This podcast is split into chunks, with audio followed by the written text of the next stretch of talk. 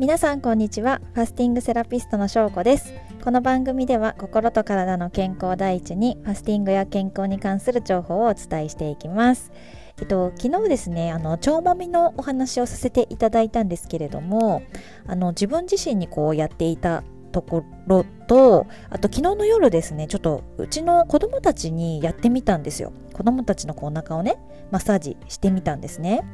で、えっと、寝る時だったんですけどいつも本当ベッド来ると騒ぎ出すみたいな感じでもう全然寝てくれない子たちなんですけど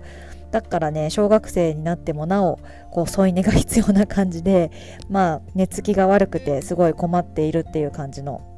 子供たちなんですがなんですけども、えっと、寝かしつけながら、まあ、こう腸もみをしてあげたんですよ。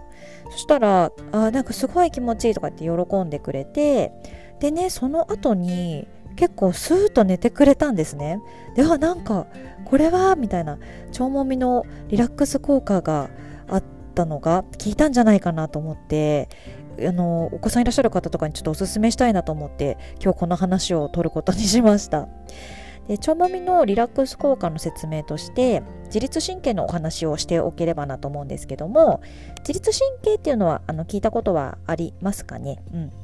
あの体温を維持したりとか血液を循環させたりとかこの息を吸って吐くと呼吸とかこう消化とか吸収とかねあのこう考えずに意識せずに機能してくれている神経たちです。で、えーと、その自律神経には交感神経と副交感神経って呼ばれるこう2つの神経からできています。で交感神経はその運動する時とかえーと、緊張する時とかなんか活発的に動いてで副交感神経は寝ている時とか体休めている時とかリラックスしている時に活発的に動きます。で、えーと、腸はこの副交感神経が優位の時によく働くんですね。あのリラックスする時の方の神経が優位の時に腸はよく働きます。なので、えーと、私たちがリラックスしていると腸は動きやすくなる。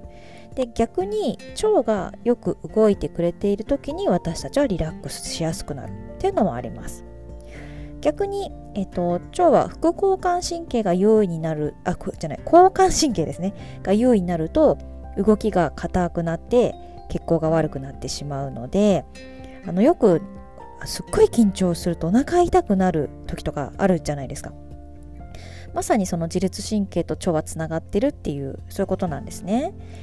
で、えーとまあ、緊張までいかなくても寝つきが悪いとかすっと眠れないっていうのはその眠りたい時間にまだ交感神経の方が優位になっちゃってるからあの寝れないっていうのがあります。で交感神経が優位になっている理由としてはまあ、一番身近なものであるあるなのが、えっと、スマホとかテレビとかゲームとかその目からの刺激が強いものを直前まで見ていると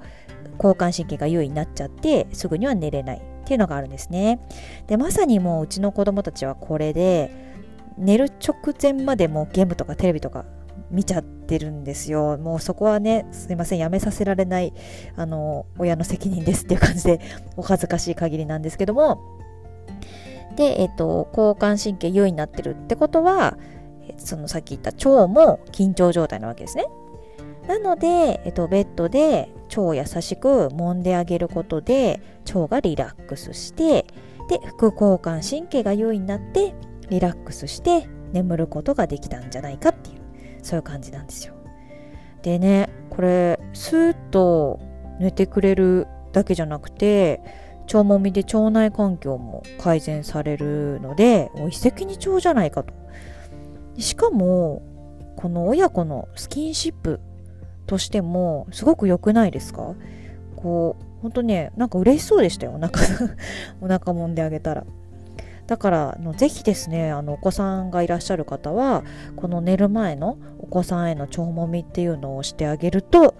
いいんじゃないかなと思ってめちゃめちゃおすすめしたくて。はい、もう今日はもうそれだけなんですけど、腸もみのおすすめその2ということで、あのお話をさせていただきました。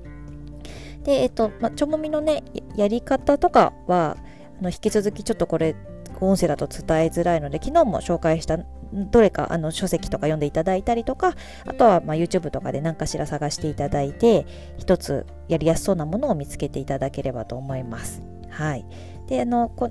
そうですね。ポイントは本当になんかこう優しく優しくやってあげるといいかなと思います。ギュギュギュとかじゃなくて。でリラックスしてさせてあげて。はい。そうするともう腸とねあとはこの体とこう連動していってリラックスしてよく寝るれるみたいな。ので今日ね今朝ね